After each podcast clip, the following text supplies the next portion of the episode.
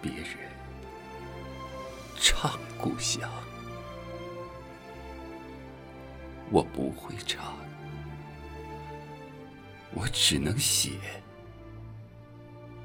写不出来就喊，喊我的故乡，我的故乡在江南。江南喊，用心喊，用笔喊，用我的破嗓子喊。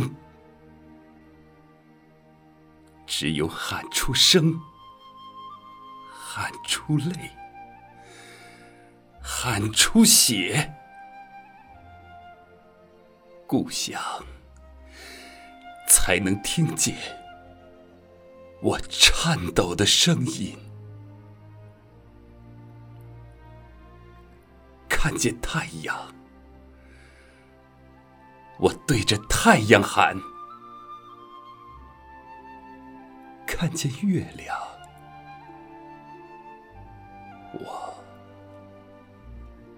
对着月亮喊。我想。